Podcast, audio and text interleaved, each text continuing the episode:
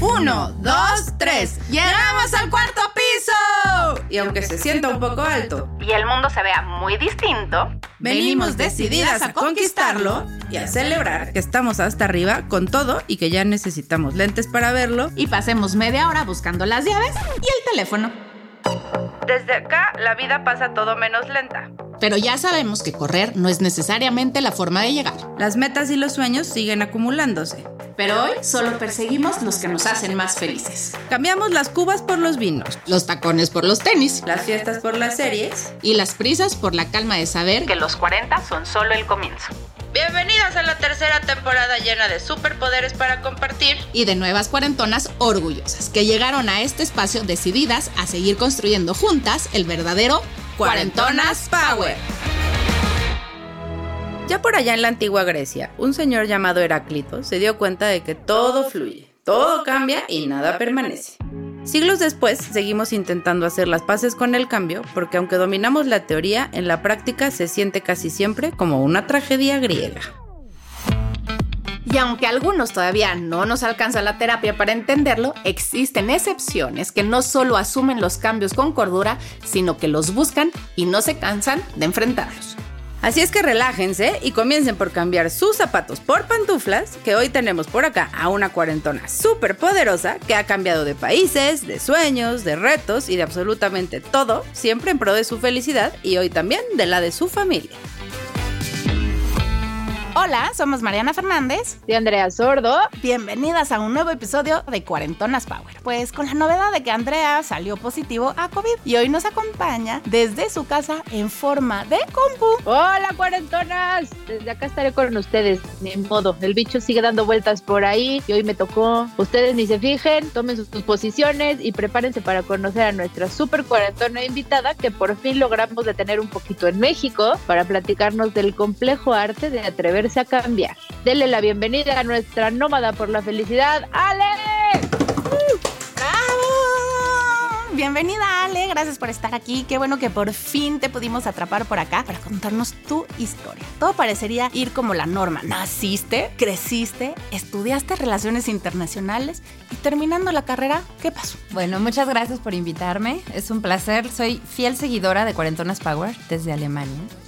No me lo pierdo. Y es un placer estar aquí. Muchas gracias. Ay, gracias. Bueno, después de la carrera me fui a estudiar francés. Mi idea era tres meses y después otros tres meses irme de mochilazo por Europa. Entonces me fui a un pueblito que está como a media hora de París, en Rambouillet. Y era una escuela, era como un internado, donde duermes, comes, vas a clases y aprendes francés. Conocí mucha gente de muchas nacionalidades. Llegué de cero y bueno, eran clases intensivas todo el día ahí. Y estando en las clases, el primer día veo llegar a un alemán y se sienta al lado de mí.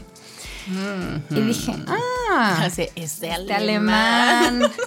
Dije, está muy guapo, Hola. pero muy serio el alemán. O sea, de verdad no saben qué cosa, súper serio y muy metido en, en las clases, ¿no? Y ya nos pe- empezamos a llevar y todo. Y pues surgió el amor. Empezamos a andar y yo le dije, bueno, yo me voy a regresar a México en cinco meses. Me dijo, bueno, yo te voy a seguir. Y yo, ajá, eso dicen todos. Vamos a ver si cuando llegue el momento es cierto. Entonces, pues ya hice mis tres meses ahí. Y entonces decidí que iba a empezar a viajar. Viví un mes en París con mis mejores amigas. También nos habíamos ido tres. Y después iba a empezar mi viaje por, por Europa. Entonces aproveché. La verdad es que la backpackeada no era muy lo mío. Porque soy medio... Sí, no. No, la verdad es que era medio fresa. Hice muchos amigos estando ahí en Rambouillet. Entonces, pues me fui a visitarlos y todo. Y pues hasta me ahorraba dinero. Llegaba a lugares conocidos, con gente que conocía. No habían sorpresas Claro. desagradables, todo bien. Iba a regresarme ya a México, ya era mi momento, pero pues yo es que no estoy lista. Mi pretexto era, no, necesito seguir estudiando francés para que ya se me quede. Y también quiero estar pues con Janek. Bueno, ya me iba a regresar, pero se- me surgió la oportunidad de estar como au pair, como niñera, con una familia. Pero una de las maestras que tenía yo ya en la escuela me dijo, a mí me encantaría que te quedaras en mi casa, te doy alojamiento, te doy pues dinero para que tengas también. Sí, porque así te como- pagan, ¿no? O sea, te pagan. estás alojada, tú te encargas de llevar, traer niños, de ayudarles con tareas y así. Exacto. Y pues tienes tienes alimentación y tiempo, ¿no? O sea, te- creo que tienes que el fin de semana. O... Sí, exacto, el fin de semana. Y aparte, como era amiga mía, nos hicimos muy amigos con los maestros, eran maestros jóvenes, entonces era padrísimo, la verdad, ahí este tiempo en la escuela. Y pues era más flexible, también me daba como chance. Conocí a Yanek, entonces me decía, cuando Yanek quiera, él es bienvenido a la casa, entonces entre semana él podía llegar y cenar con nosotros. O sea, eres verdad, como la prima grande cuidando a los, a los primitos. Y mi visa era solo por seis meses. Entonces tenía que renovar la visa y aparte se casaba una de mis mejores amigas. Entonces ya era mi momento de regresar, pero no estaba lista. Entonces pues lo platiqué con mis papás. Me quiero regresar después de la boda de mi amiga. Vengo en agosto y me regreso a, Meji- a este, París. Bueno, pues órale. Entonces, pues mi novio se quedó esperándome ahí. Regreso a, a- a París y ya me quedo seis meses con esta familia, pero mi abuelita empezó a estar mal, entonces decidí que ya era hora de regresar a México. Yo ya quería retomar pues mi vida profesional, ya había terminado la carrera, ahora era momento de regresar a trabajar en México. Y pues le dije a mi novio, pues sabes qué, es que ya me voy a ir a México.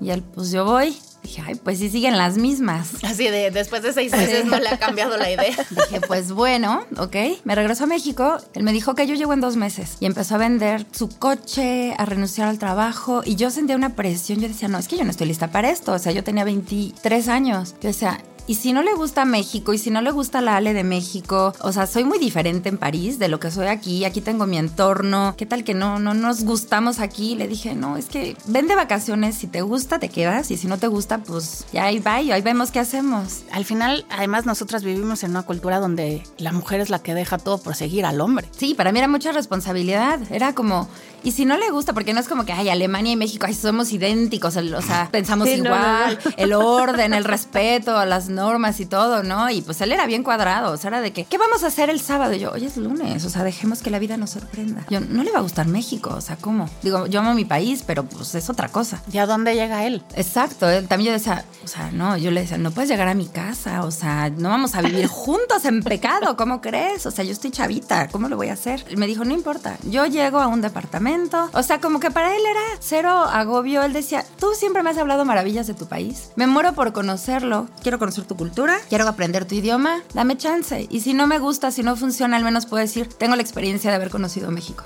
dame chance.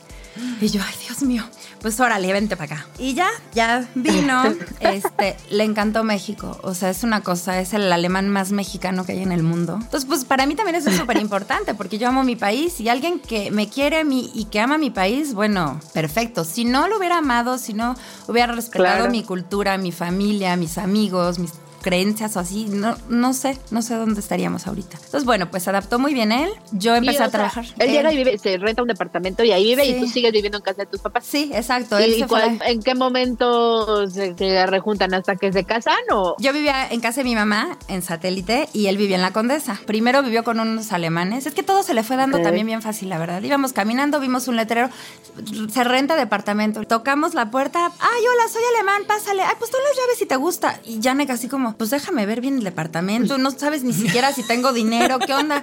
Y el chavo alemán este, no, sí, pues alemán, sí, hermano, no sé qué. Ya ese día encontró el departamento. O sea, de verdad, súper Ok. rápido.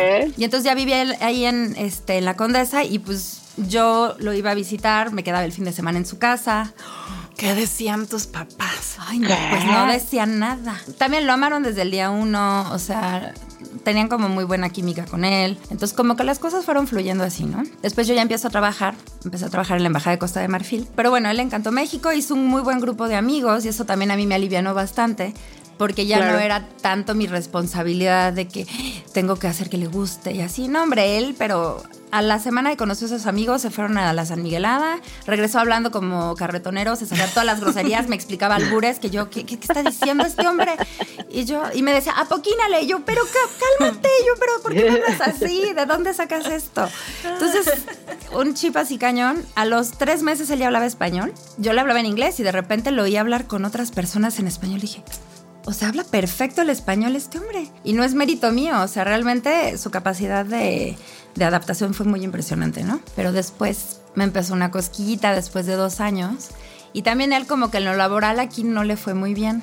O sea, pero ¿de qué vivía él aquí? Tú estabas en la embajada. Yo estaba en la embajada. ¿Era un trabajo absorbente, no absorbente? ¿Era tu sueño? Sí, sí era como mi sueño porque Costa de Marfil, bueno, África siempre ha sido como un continente que me llamó la atención desde que estaba haciendo la carrera. Y bueno, hablar francés, usar el francés que me ha habido estudiar, relaciones internacionales, ver cómo se mueve una embajada por dentro, pues estar en, con relaciones exteriores, porque la embajada no existía, me tocó abrirla con el embajador, o sea, yo era el chofer al principio del embajador, iba yo por todos lados, ya después empezamos a contratar gente, pero me encantaba. La verdad es que fue una experiencia como muy, muy enriquecedora. Aprendí mucho y conocí más la cultura de Costa Marfil, que vi, me enamoré de ese país. Y él trabajaba como, bueno, él estudió ciencias de la información, ¿no? ¿Cómo se dice? Informática. Informática. Sí.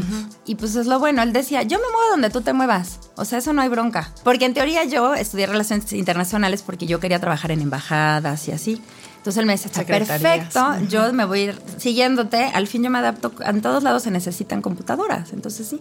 Y es lo que hizo, encontró como pequeños trabajos, pues a ver, con conocidos, ah, pues sí necesito esto. Y traía como ideas muy buenas, le lo contrataron y todo, pero pues la paga a veces no era muy buena. Él tenía cierto dinero y este ahorrado, pero pues también, también tenía como un límite de, bueno, en un año tengo que como que despegar y vamos a ver a dónde nos lleva esto. O sea, sí estaba dispuesto, pero ya estaba siendo un poco complicado. Y ya a mí empezó el gusanito de que quería hacer una maestría en París, en la Sorbona. Sí, entonces pues postulé y pues me quedé, pero bien mensa porque me, me aceptaron en el, en el Sciences Po, que es un instituto también de ciencias políticas de París y es en París, El en Francia, instituto. es el instituto. O sea, entrar ahí es muy difícil. Pero a nivel internacional, la Sorbona es lo que es famoso. Entonces me responden de la Sorbona. No, primero me respondieron de Sciences Po y me dijeron, no, pues sí, aquí está el programa y no sé qué, ¿no? Ya me iba a inscribir y que me responden de la Sorbona. Y yo, ah, no, la Sorbona, Sorbona, renombre internacional. Sí, Entonces, pues, ya, ya. Mandé a Sciences Po a volar y me fui a la Sorbona. Pues nos fuimos en 2006 y vamos pues por unos dos añitos. Vamos a ver a dónde nos lleva esto. Y pues en Europa también era más fácil para, para él encontrar trabajo. Y ahí es cuando decidimos irnos a vivir juntos. Ahí fue cuando me dijo, bueno, yo trabajo, yo tenía ahorros también pues de haber trabajado, vendí mi coche y así. Y pues ahí vas con tus estudios, cuando acabes pues ya chambeamos los dos y vemos si nos quedamos aquí, nos regresamos a México, nos vamos a Alemania, ahí vamos viendo. Y ya acabo la, la maestría en la Sorbona y hago otra en un instituto también privado de relaciones internacionales, el IRIS. Empecé a hacer también pues prácticas profesionales, Amnistía Internacional Francia y me encantó, derechos humanos, ya era así como que lo mío. Él ya tenía un trabajo muy bueno, le iba muy bien, nos iba muy bien. Y yo empecé a buscar trabajo, pero yo quería como sí en derechos humanos y cosas así. Y era un poco complicado, la verdad es que sí fue difícil, porque también en Francia como que le daban prioridad primero a los franceses, a los europeos Claro. y después ya a los extranjeros. Entonces sí fue un poco difícil, tuve que batallar un poco pues para encontrar trabajo. Entonces pues bajé un poquito mis expectativas y fue como, voy a buscar trabajo pues en lo internacional, no tiene que ser derechos humanos, no tiene que ser en ONGs, que era como así mi, mi sueño. Y encontré trabajo en un laboratorio francés de probióticos y estuve Ok. en la dirección comercial internacional.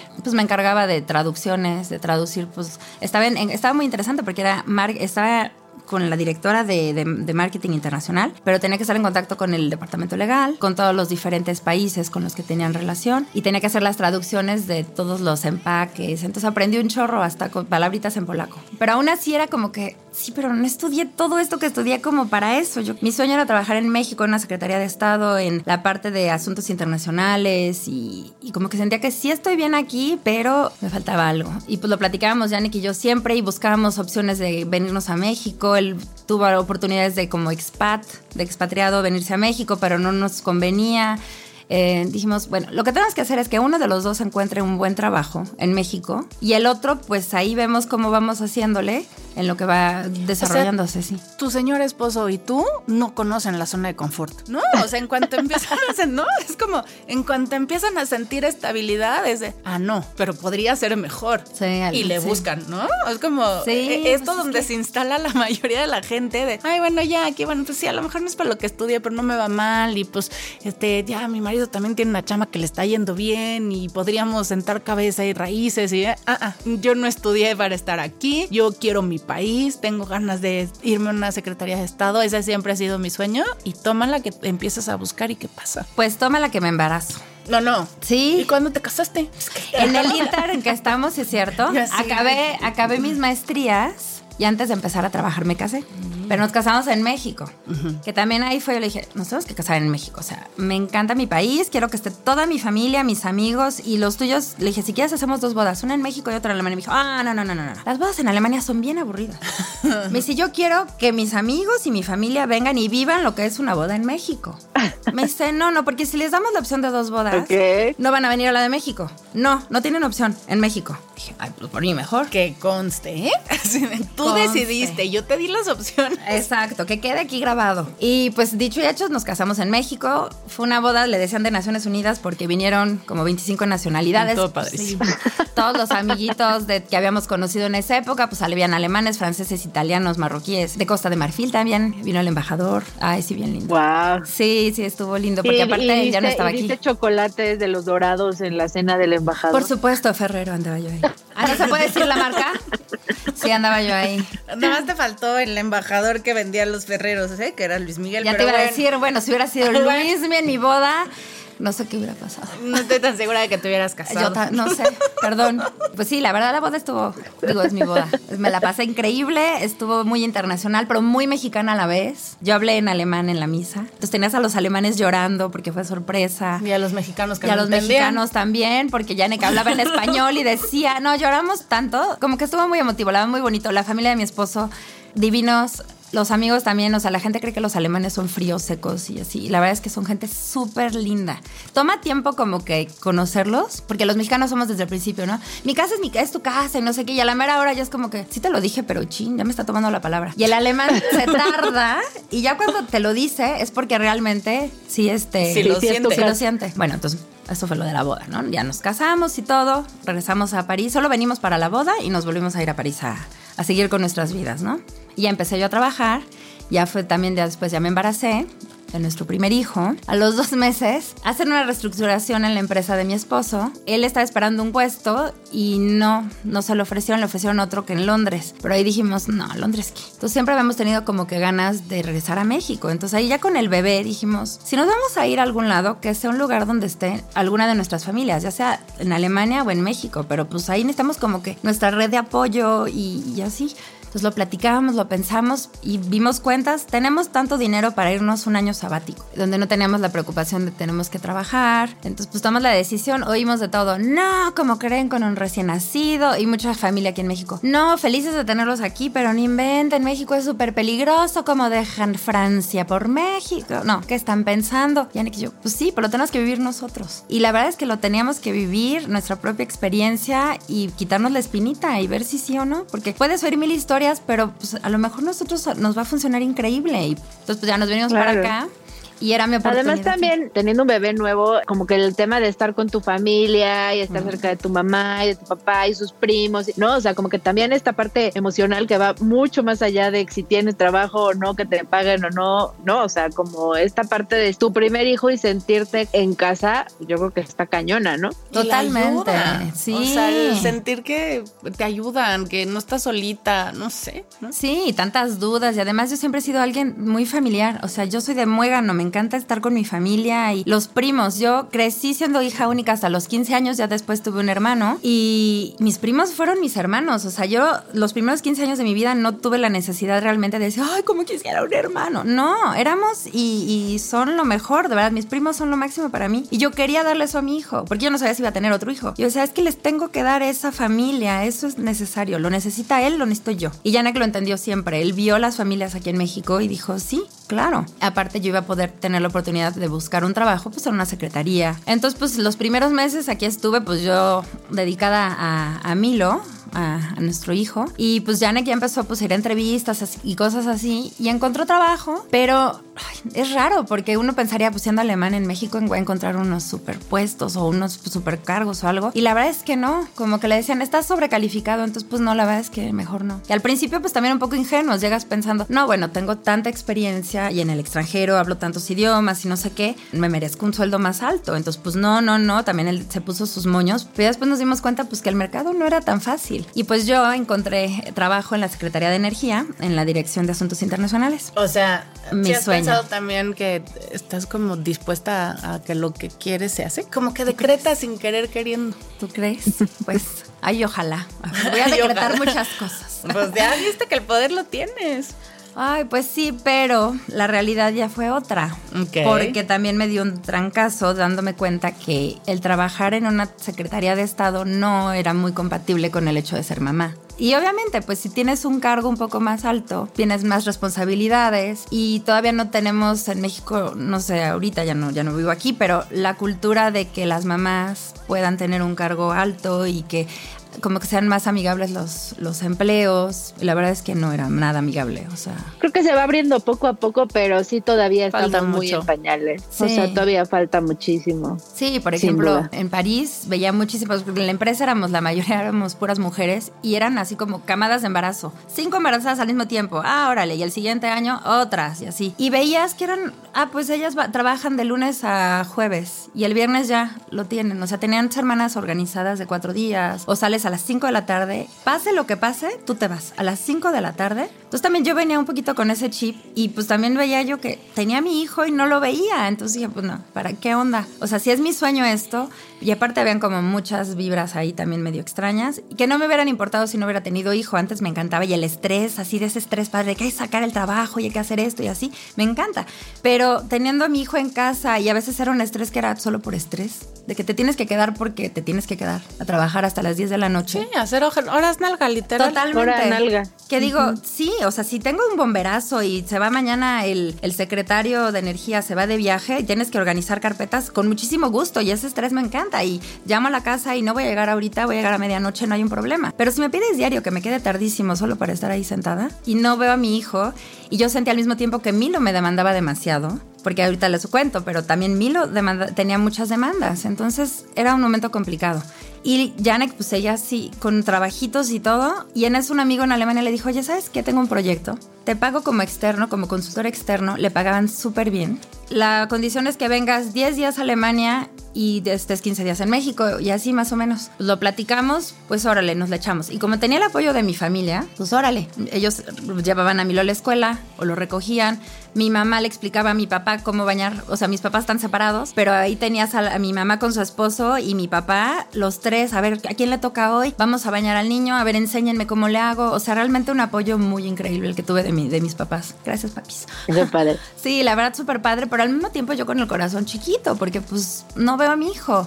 Hijo, porque qué importante el apoyo de la familia para, para realizar tus sueños, ¿no? O sea, en el momento en que entiendes que cuando alguien llega al, al lugar que deseó, no llega solo, No, ¿no? Y entonces, hijo, necesitas muchísimo apoyo y comprensión de absolutamente todo. Sí, totalmente. Y pues eh, llega un momento en que a haber muchos problemas en, en- en- en el trabajo Janek lejos. Y yo así, ¿qué hago? Y no veo a Milo y ya van dos días que no veo su carita, o sea, no puedo con esto. Y lo platiqué con él, tuve un muy mal día de trabajo y llegué a la casa y hablé con él, le dije, es que no veo a Milo, le dije, no sé si esto, no vaya a poder con esto, porque ni tú estás, Milo está, lo están criando nuestros, o sea, mis papás, o sea, no, no me está pareciendo esto. Me dijo, ¿sabes qué? Si quieres renuncia, quédate si te quieres quedar, pero si te quieres ir, tenemos la opción. Ahorita, afortunadamente, con este cargo que tengo, lo podemos hacer. Vénganse tú y Milo un mes aquí a Alemania y aquí vemos, aquí pensamos. Dije, pues órale. Al día siguiente presenté mi renuncia y me sentí ah, libre, libre soy. No, bien. O sea, súper bien. Nos fuimos a Alemania, Milo y yo, y ahí me cayó el 20 y dije, mi lugar es donde está mi familia. O sea, mi familia es Janek, Milo y yo. O sea, sí llamo a mis papás, mis primos, todo. Pero mi hogar es donde estamos nosotros tres. Y me da igual si es en China, Timbuktu, Alemania. Yo quiero estar donde estemos los tres. Y lo decidimos, lo platicamos en ese viaje que estuvimos juntos ahí. Dijimos, ¿sabes qué? Pues sí, vámonos a Alemania. Entonces ya regreso a México y pues empezamos otra vez a prepararnos pues para ir. O sea, acabamos, tan, ¿cuándo estuvimos aquí? Dos, dos años en México. Y pues ya después nos fuimos a Alemania. Y ya van 10 años de eso, en octubre del 2013. ¡Wow! Sí, pero ahí sí ya íbamos con la idea. Yo ya me había quitado la espinita de que quería trabajar en una Secretaría de Estado. Obviamente sí, de repente digo, ay, cómo me gustaría, pero también ya tengo muy claro que no era compatible con la mamá que quería ser. Y ahorita el tiempo me dio la razón con la mamá que tenía que ser. Y la mamá que tenía, o sea, sí, las necesidades que iban a tener mis hijos. Por algo pasan las cosas y pues decidimos irnos para allá. Obviamente fue muy triste porque sentía yo en cierta forma como que se me cerraba la, la puerta de vivir en México y de hacer mi vida en México como me la imaginé toda mi vida. Pero pues se abría otra puerta. Entonces, pues ya. Nunca te imaginaste, o sea, cuando eras chiquita, nunca te imaginaste vivir en el extranjero, casada con un extranjero, o sea, haciendo tu vida fuera de tu gente. No, y ahí les va una cosa chistosísima. Mi mamá tenía una muy buena amiga alemana y mi mamá me decía, dicen que los mejores esposos son los alemanes. No me acuerdo de esas Y yo me enojaba. Le decía, qué malinchista, mamá. O sea, por favor. Le decía, no, yo no me voy a casar con un alemán. O sea, un mexicano. Sí, la, mi mamá siempre tiene razón. sí, pero bueno, a mí me molesta que dice, ay, bueno, aparte no es la norma. Obviamente hay hombres buenos en todos lados, ¿no? Pero bueno, pero el mío sí es muy bueno. Oye, y, y alguna vez, digo, ahora nos vas a contar el tema de la familia, porque eh, Sin duda tu parte de desarrollo profesional y crecimiento y haber alcanzado cada uno de los, de los puntos que querías. Querías una ONG, bueno, pues estuviste en una. Querías trabajar en una secretaría, estuviste en una. Querías trabajar en una embajada, estuviste en una. Y en todas tuviste este chance de ir aplicando absolutamente todos tus estudios. O sea, sí no hay una donde dijera, puta, es que estudió relaciones interna- internacionales para acabar en la cocina de un hotel. No. O sea, cumpliste absolutamente todo lo que te propusiste. Y eso es maravilloso. Pero al final te diste cuenta que esto no era lo que te hacía completamente feliz. Te vas a Alemania, descubres esto que nos hace muchísima falta, creo que a, muchos que decidimos formar una familia, entender que tu familia es tu familia nuclear. O sea, que la extendida siempre va a estar, que son apoyos, que son invaluables, que tú vienes de ahí, pero al final tú formas tu propia familia y esa hay que defenderla con uñas y dientes. Y creo que eso es lo que han hecho Yannick y tú. Han decidido defenderse ante cualquier circunstancia. O sea, y ahí no, no hay forma de que pongan en, en duda o pongan en riesgo la estabilidad de alguno de ustedes dos. Entonces, eso es maravilloso. ¿Qué pasa cuando llegan los niños? ¿Por qué nos dices ahí? Y las necesidades que venían. Y era un niño muy demandante. Sí. Porque eran, bueno, porque todos los niños son demandantes. Son, yo siempre he dicho, y por ahí me han regañado los señores, ¿no? Que piden su derecho de réplica, que decimos que son bultitos chillones. Pues sí, sí lo son, señores, y por eso también los amamos. Pero los niñitos son bultitos chillones. ¿no? Totalmente. Son bebés. Claro, porque aparte, pues, ¿cómo van a externar sus necesidades si no Pues se sí. ponen a llorar? Pero entonces, ¿qué pasa? Estamos ya en Alemania y Milo fue un niño, no es porque sea mi hijo, pero fue un niño como muy especial desde chiquitito. Desde los 10 meses ya hablaba las palabras perfecto en alemán y en español. Generalmente los niños bilingües tardan más tiempo en hablar y Milo no. Él agarró parejo y hablaba muy bien, se le entendía muy clarito, ¿no? Pero sí era muy demandante en el sentido que yo no me podía desaparecer ni, ni un segundo. Entonces, pues mamá primeriza, al fin y al cabo, no sabía si era un niño berrinchudo o qué, pero era un llanto de te necesito, no me dejes, este, como angustia. Yo decía, oye, como que hay algo, ¿no? Y mientras él iba aquí en la guardería en México, también me decían, es que es el único que habla. O sea, era una guardería que había niños de hasta cinco años y era de los que más hablaba. O sea, me acuerdo que oía yo a papás que decían, no, es que hay un niñito chiquito que habla perfecto. Y sí, no, y Milo. Y yo, yo soy la mamá de Milo. Ay, eres tú, es que me impresionó. ¿Te sentías orgullosa o, Claro. o adentro sentías como que... mm, Me sentí orgullosa, pero al mismo tiempo decía, bueno, ¿por qué es tan raro? Pues no tenía yo tampoco como mucha idea. Yo decía, sí, pero era más bien como el feedback de la gente que me decía, no, sí, es que está grueso, es que habla muchísimo y todo. Y pues sí, me sentía como pavo real, pero al mismo tiempo él batallaba mucho con la frustración, así de, llorar y todo. Y yo sentía como que había algo y como que me iban a decir, siempre que lo recogía de la escuela sentía, tenía un nudo en, en, el estómago, como que, ¿y qué tal estuvo hoy? No, pues estuvo bien. Tuvo una miss increíble, que ahorita es una de mis mejores amigas, que lo entendió perfecto, le daba cobijo. Mm, ah, Era increíble, la verdad. Al grado que en clase de natación ella se tenía que meter, cuando ella no era la maestra de natación, para que él se metiera a la alberca. Entonces, como que ella Wow. le hizo clic, no, sí, divina, la verdad es que se volvió una gran amiga, gran, gran amiga. Y Milo necesitaba, como siempre, una persona en la que confiar. Yo decía, bueno, es que esto es normal o no. Y algo dentro de mí me decía que había algo, pero yo no estaba segura, ¿no? Y siempre me hablaba del mismo tema y le encantaban las aves. O sea, iba caminando un día, vio la película de Río en la tele, en el, en el, en Plaza Satélite, y dice mi mamá que se sentó en el piso porque iba con él, y se sentó en el piso a verlo. No lo pudieron mover. Y de ahí empezó que las aves, y entonces me ponía a mí a investigar qué es eso. Y yo, bueno, esto es una- un guacamayo escarlata. Ah, ok. El guacamayo escarlata y no sé qué. Y te hablaba y te decía todos los hechos de los animales, de las aves. Y chiquitito, de verdad que era una cosa. Tenía dos años y hablaba de todos los animales, que si el león, que la jirafa, que no sé qué. Y te decía todos los hechos de ellos, de dónde vivían y todo. Entonces yo notaba como que el asombro de la gente y decía, no, pues está grueso. Yo pensé que era como a lo mejor niño genio superdotado que por ahí iba, no sé, porque era demasiado. Pero al mismo tiempo su, su como su mm, la parte emocional no estaba tan desarrollada. Entonces llegamos a Alemania, va empieza en la escuelita y yo también pues sentía lo mismo porque lo recogía de la escuelita y lo, lo veía en el mismo rincón, con el mismo libro, con la misma hoja, siempre. Decía, ay Dios, esto está raro. Y yo, oigan, ¿y juegan con otros niños? No. ¿Y si es normal? Bueno, es que están chiquitos, tiene dos años y cacho. Entonces los niños, ahorita es juego paralelo, entonces es normal, juegan unos al lado de otros. Y yo, ok, bueno, si tú dices. Pasan meses y ya me hablan de la escuela y me dicen, oiga, ¿cómo es Milo en casa? Porque a lo mejor es muy diferente que aquí. Y ya no les empecé a contar y que pues solo quería estar conmigo.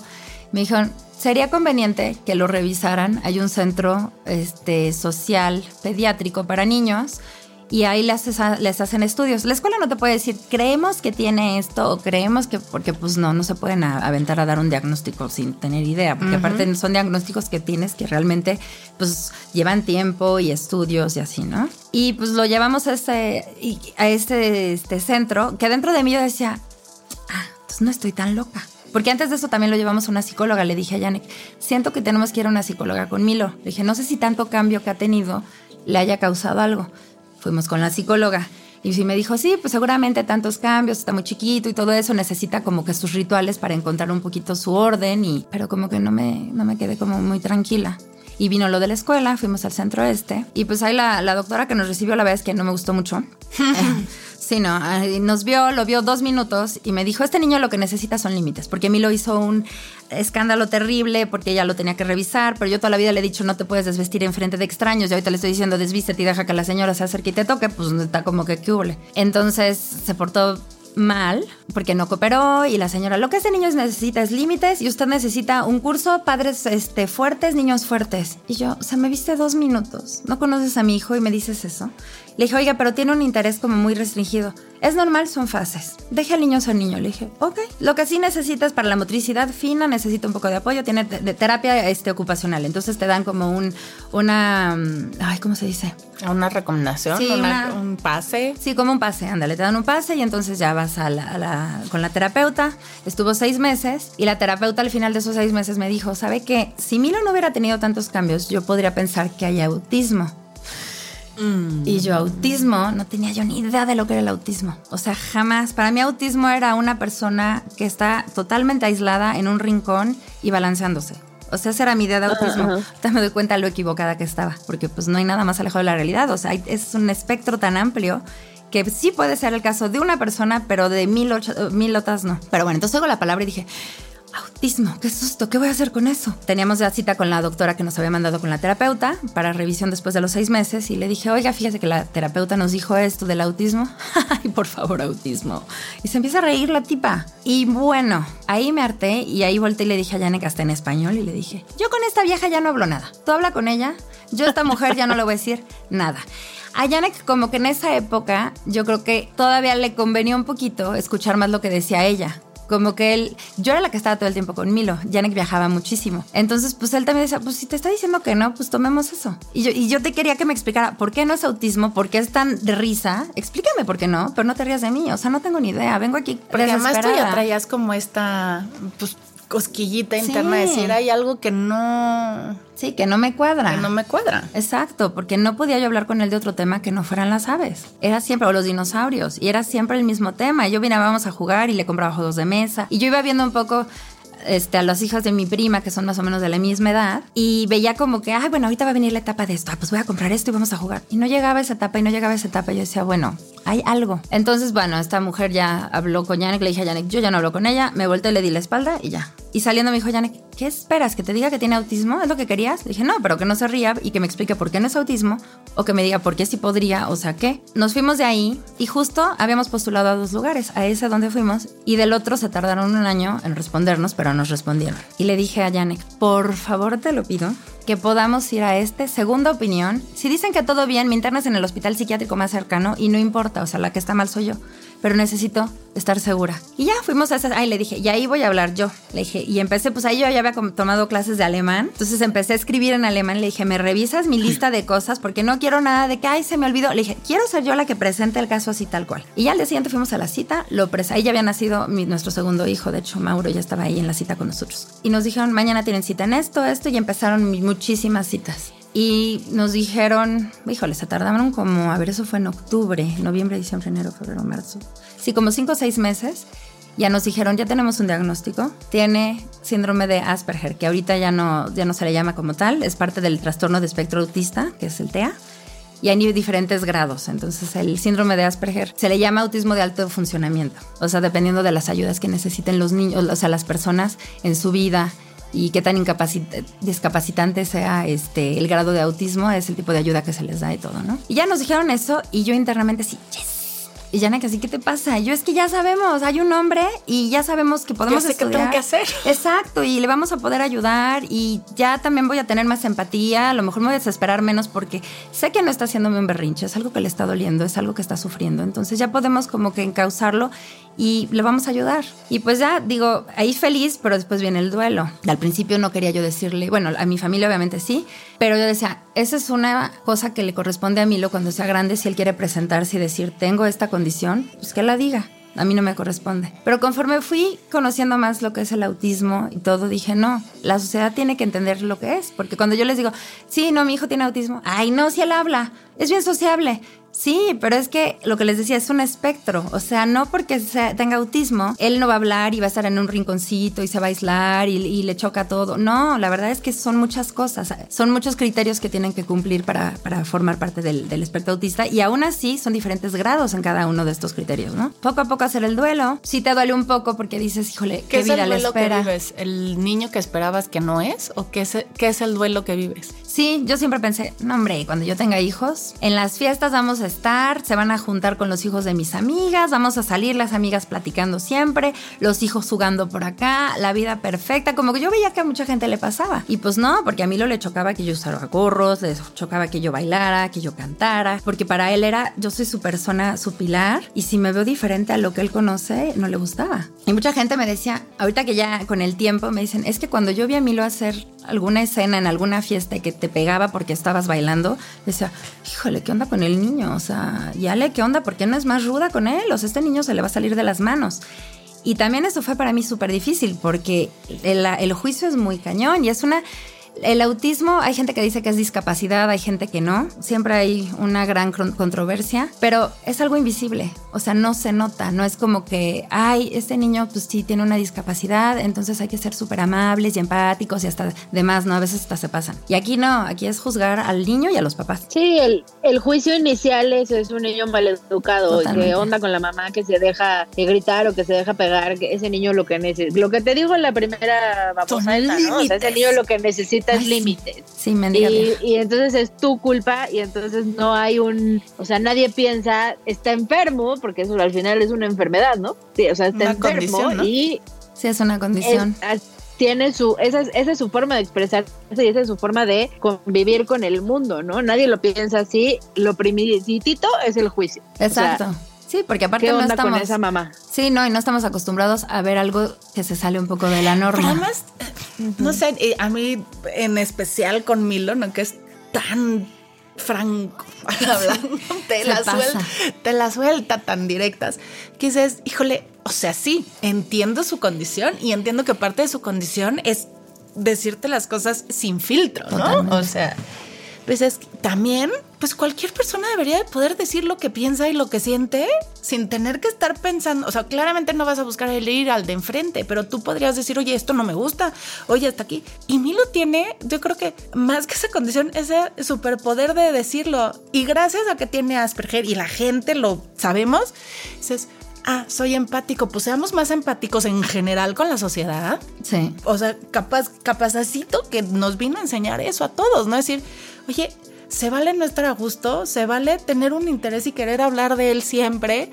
¿Y por qué uno no puede hacerlo, no? O sea, ¿por qué yo me tengo que callar lo que me gusta? ¿Por qué yo tengo que caerle bien a todo el mundo? Cuando en realidad a lo mejor tampoco es lo que quiero hacer. Ese es un buen punto. Yo estoy acostumbrada a como complacer. Toda mi vida he cargado con el que me llevo bien con todos, no estoy en conflicto, no me gustan las confrontaciones, trato de complacer aquí, complacer allá, pero llega un momento en que es súper pesado eso. Y tengo mucho cuidado con los niños de que ellos no sean así, porque Milo, a pesar del Asperger y que sí es muy directo, él se preocupa mucho, él es muy educado. Entonces él le dices, oye Milo, ¿quieres este, que te sirva esta sopa? También para él las consistencias, por ejemplo, para comer es como, uh", dice, ay, eres muy amable, pero no, no, no me gusta. Y se pone nervioso, pero no te enojes. Y yo, no, mi amor, pues se vale. Y también me vino a enseñar, no, si no quieres, di que no. También le digo, hay formas, o sea, no, no vas a decirle, no, llévate tu porquería, pues no Pero este, también si no quieres, no lo hagas. Y por ejemplo, hay un caso de vienen unos amiguitos a veces a visitarlo a la casa, porque es muy querido en su salón, o sea, en su escuela lo aman, o sea, los niños lo conocen desde chiquitito, están juntos desde el primer año, es el mismo salón allá, y ahorita está pasando a sexto año y lo conocen perfecto y saben que le encantan las aves y lo dejan hablar de eso y así, ¿no? Y de repente vienen los niños a visitarnos a la casa. Y Milo está un ratito, ay, sí, sí, les platica tantito de las aves y después dice, bueno, ya me voy a mi cuarto a armar con Lego. Y le digo, no, espérate, yo quedo con los huercos estos aquí.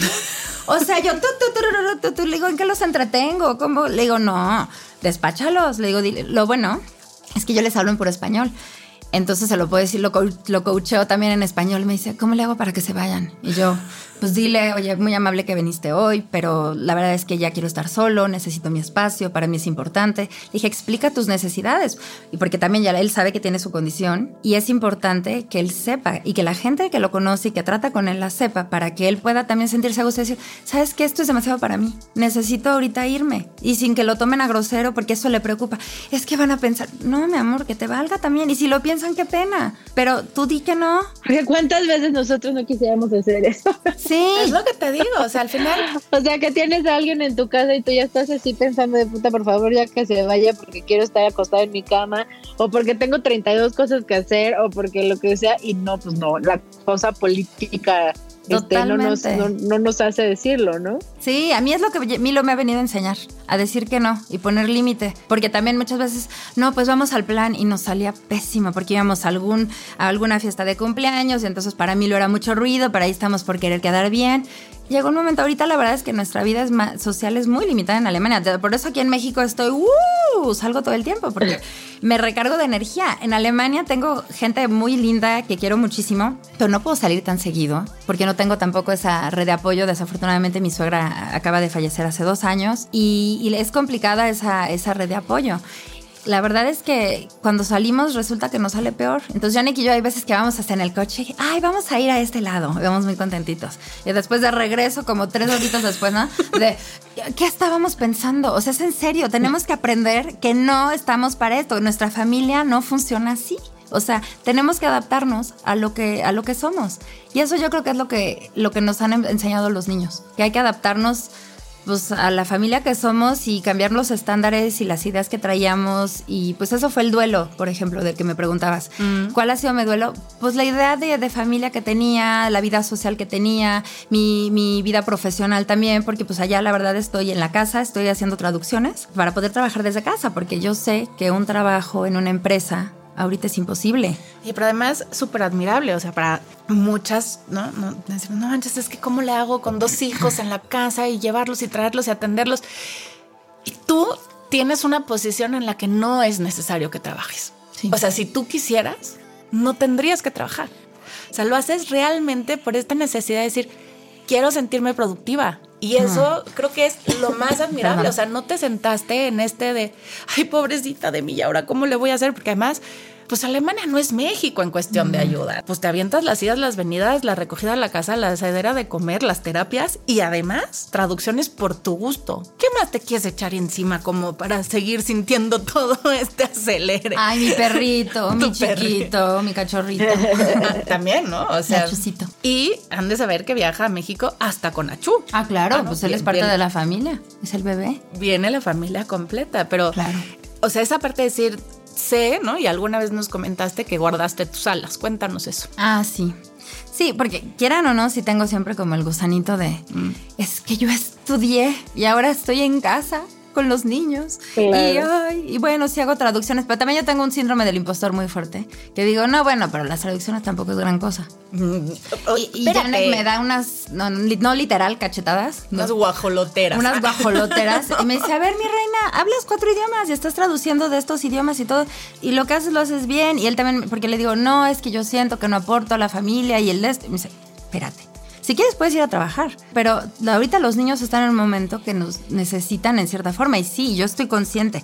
Tuve la oportunidad de tener un proyecto con el Banco Mundial, trabajé aquí con una consultora mexicana que tenían proyectos con el Banco Mundial y justo en donde, en Costa de Marfil. Entonces así como que mi sueño hecho realidad, eso fue hace, ¿qué fue? En 2017. Fui tres veces a Costa de Marfil y cada vez me iba cinco días. Mi sueño hecho realidad, ¿qué más? Banco Mundial, Costa de Marfil, hablar francés, esto, no, bueno, perfecto. Los niños la sufrieron de una forma. Mi mamá se fue a Alemania, mi suegra ayudaba también a mi esposo, o sea, todas estaban, era, teníamos ahí la red de apoyo, pero los niños lo sufrieron, que hasta la fecha es, pero ya no te vas a ir nunca de viaje así, ¿verdad, mamá?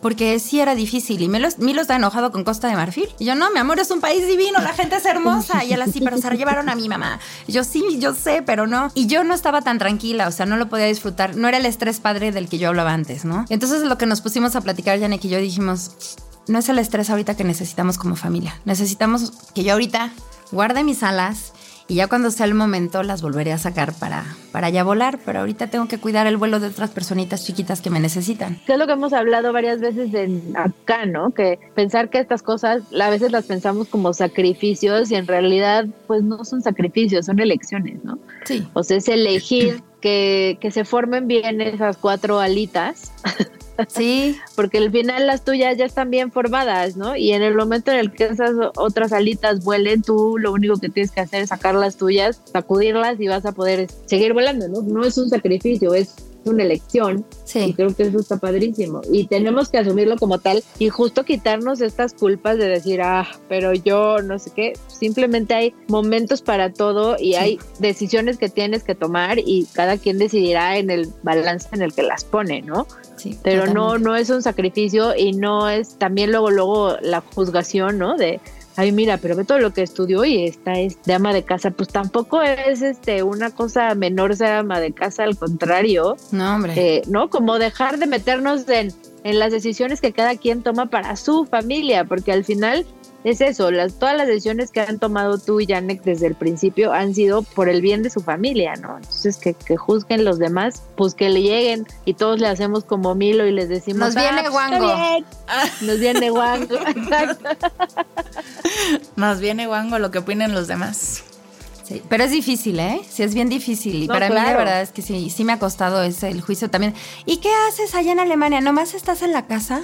Y ahí fue cuando también yo le decía es que siento que no produzco nada. Y ahí también me dice, a ver, espérate, si quieres lo puedes hacer, organizamos, reestructuramos todo, pero gracias a que tú estás trabajando, yo puedo hacer el trabajo que tengo ahorita y que nos permite que los niños estén totalmente contenidos, porque no les he contado, pero Mauro también tiene una condición, él tiene TDA. O sea, a mí lo tiene TDA y autismo.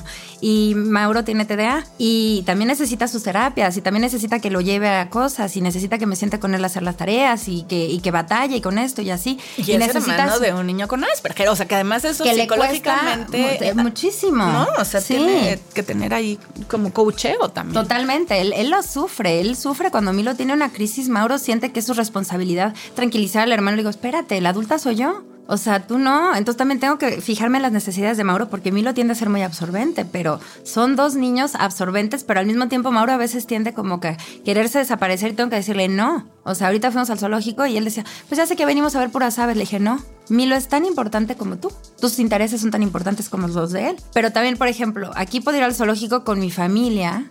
Les dije, íbamos mis papás, eh, bueno, sí, mi mamá, mi papá y el esposo de mi mamá.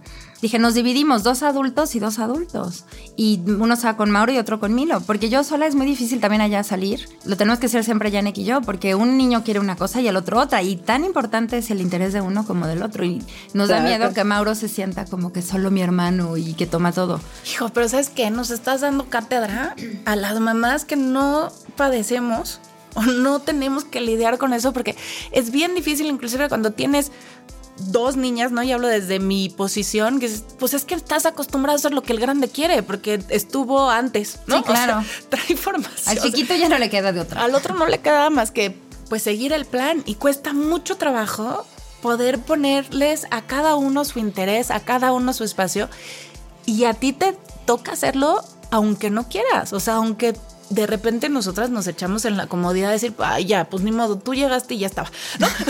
o sea, Aguántate. ya, ya te toca. O pues a veces toca frustrar al grande que no te gusta, que está acostumbrado que todo se haga para hacerlo del chiquito, ¿no? Y ni modo, y son pleitos, y son estiras y aflojas. Pero a ti te toca hacerlo porque eso es lo que sanamente se tiene que hacer. Sí, lo que O sea, se si nos estás viniendo, señores, se vale decir que no me gusta, se vale decir que no estoy a gusto, se va a decir, señor, ya lleguele de mi casa porque ya me quiero poner mi pijama. Y también se vale y se tiene, además, como mamá, y la responsabilidad de, de- de mamá es eso, es darle su lugar a cada uno de estos niños. Ay, gracias. O sea, creo que sí nos estás dando como, como esta cátedra de, pues qué onda, pero tú eres la contención de todos. Pues sí, un poquito. ¿Y tu contención? La verdad es que Yane, que es también como mi contención, pobre, porque a veces también, pues obviamente, trabaja y todo, y le digo a veces, es que eres el único adulto con el que puedo hablar. Porque pues sí, tendré algunas amigas, pero también lo típico. Tus amigas van a ser los, las mamás de, de, los, de los amigos de tus hijos. Y si mi hijo no tiene amigos y estoy en otro país, entonces sí, pobre, porque y también digo, ah, bueno, me comunico en México, pero son ocho horas de diferencia. Entonces acaba mi día y lo único que no tengo ganas es de hablar a México y empezar a contar cómo me fue y así. Entonces es más fácil, a ver, Janek, ahí te va. Entonces pues él también me contiene. Y la verdad es que sí, me apoya muchísimo y me dice, el que hacer, ahí vemos. Hemos intentado buscar muchachas, pero allá es imposible, no sé por qué. Pero no hemos tenido suerte de encontrar a nadie. Me dice, vete a un museo una vez a la semana, haz algo para ti, para que tú tengas esa fuerza también mental para cuando llegan los niños, porque llegan los niños a las 3 de la tarde, a las 3 y cuarto, yo ya estoy así, desgastada.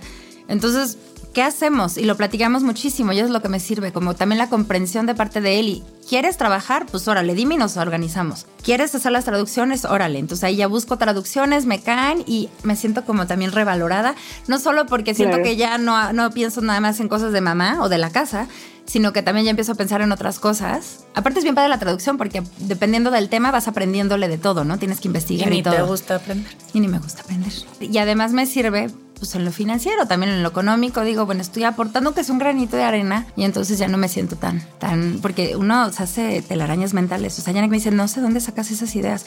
O sea, para mí somos iguales. Tú y yo estamos al mismo nivel. O sea, cada quien hace ¿Será que, que, tienes una historia donde dices, pues siempre tuviste una mamá que sacó adelante una casa, ¿no? O sea, será como que traemos esta condición de decir, sí, está mi papá, sí está mi mamá, y sí, a lo mejor se puede acabar algo, pero yo sé que tengo también formas de producir. Digo, son un matrimonio maravilloso ustedes dos, ¿no? O sea, así como que uno no ve, ¿no? Y eh, inclusive nos lo contabas, que se los decía a ustedes un terapeuta, ¿no? Que entre ustedes no pasa ni una hoja. Ni una hoja, en serio, sí, sí. Pero al final es como... Uno nunca sabe. Uno nunca sabe y yo me quiero sentir bien. O sea, soy muy feliz siendo mamá, soy muy feliz estando en mi casa, soy muy feliz atendiendo a mis hijos, pero también soy muy feliz trabajando. ¿Por qué tengo que escoger entre una y otra y no buscar las formas de hacer las dos? Es que sí, en la manera que se puede. Sí, sí, sí pesa. Como mujer siempre tenemos que escoger, ¿no? O profesionista, mamá y así. Yo admiro, la verdad, a las mamás, ustedes incluidas, que encuentran una forma de, hacer que esto funcione. Son grandes ejemplos de, pues, ¿sabes qué? No, no, no funciona en una empresa. Pues nos lanzamos y emprendemos. Y lo hacemos nosotras y a nuestros tiempos y